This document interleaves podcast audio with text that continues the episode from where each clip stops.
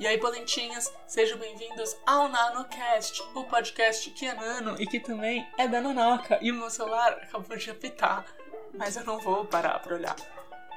Por quê? Porque hoje tá um caos de barulho aqui, tem cachorro latindo, tem gente gritando, tem música, enfim. Eu já gravei esse podcast e o som se corrompeu. Inferno de cachorro. Gente, esse cachorro do meu vizinho me fez parar de gostar de cachorro. Não gosto mais de cachorro. Quero que os cachorros. Bicho do capeta. Enfim, começamos a quarta temporada falando mal de cachorro. Não... Ninguém vai ouvir os próximos episódios. Mas vamos lá.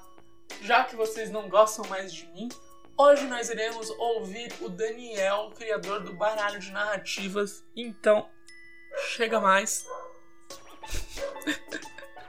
chega mais para ouvir ele porque ele grava em silêncio, ele grava num ambiente propício. E sem mais delongas, Daniel. Olá, nanovintes e olá, Noca. Eu sou Daniel Capo e gostaria de começar agradecendo o convite para aparecer aqui no quadro especial que é o Nano Autores. Bom, no convite que eu recebi da Noca, dizia para contar sobre uma baralho de narrativa, e eu decidi para não sair do tempo do podcast, falar sobre o que é ele e dar no máximo três motivos para vocês procurarem essa inovação tecnológica maravilhosa dos RPGs. Vamos lá. Baralho narrativa é um daqueles baralhos de auxílio de narração para RPG, mas em vez de dar soluções diferentonas para seu crítico ou efeitos aleatórios para magias e esse tipo de coisa, ele é feito para dar desafios ao narrador ou à narradora e de quebra tornar sua narrativa mais rica. Você saca três cartas no início da sessão e fica de olho para tentar incluir aqueles elementos durante o jogo. Baralho tem naipes que se referem ao tipo de elemento que será sugerido, e por isso o ideal é não deixar repetir os naipes, mas se quiser pode também. Um exemplo, eu saquei aqui detalhes objetos, lembre da aparência e invente um perigo local.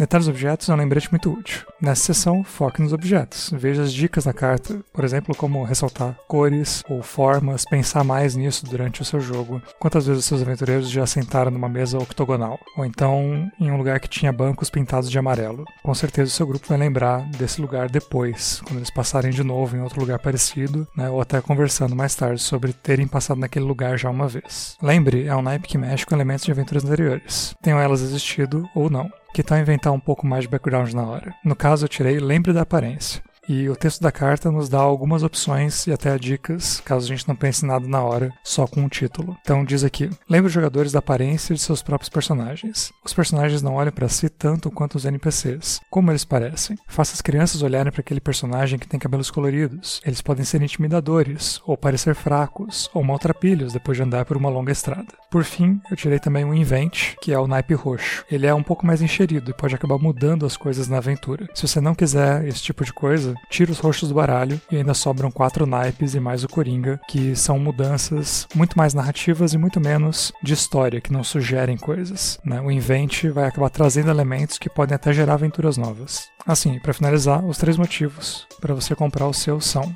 1. Um, é uma ferramenta muito útil para melhorar sua narrativa. 2. Ele é muito barato e tem versão digital para jogar online também. E três pessoas muito legais e famosas já têm o seu baralho de narrativa, como a Naomi, aqui do NanoCast, e a Renata e a Paula, lá do Caquitas Podcast. O baralho de narrativa tem versão em português e inglês, inclusive foi traduzido pela Renata do Caquitas. E para encontrar ele, eu aconselho que vocês vão até o Dungeonist para procurar material em português, ou no Drive-Thru RPG para o material em inglês, e procurem pelo meu sobrenome, que é Capua. Daniel Capua, Capua é C-A-P-U-A. E aí vai aparecer, além disso, um monte de outras coisas que eu fiz por lá. Espero que vocês gostem do material e tenham gostado desse episódio também. É isso aí, Daniel. Muito obrigada por ter vindo aqui no NanoCast falar sobre esse baralho de narrativa que é maravilhoso, que eu adoro, que eu gosto muito de usar e que eu tô louca para mandar imprimir numa qualidade bem bonita para ter ele aqui nas minhas mãos, porque eu só tenho a versão digital. Então, ah, ou dá para comprar ele físico? Fica aí a questão. Então, se vocês querem saber, sigam o Daniel no Twitter. O Twitter dele é. Deixa eu descobrir aqui twitter.com Daniel Capa Capa underline Daniel ele fala muito sobre Blender também, sobre fazer modelos 3D no Twitter, então é Twitter que vale a pena seguir. E se você quiser seguir as minhas redes sociais, você pode ir lá. arroba nanotron3000. Pode me assistir jogando RPG na Twitch, contos lúdicos. E. Então é isso. Bye bye. Tchau. Fui.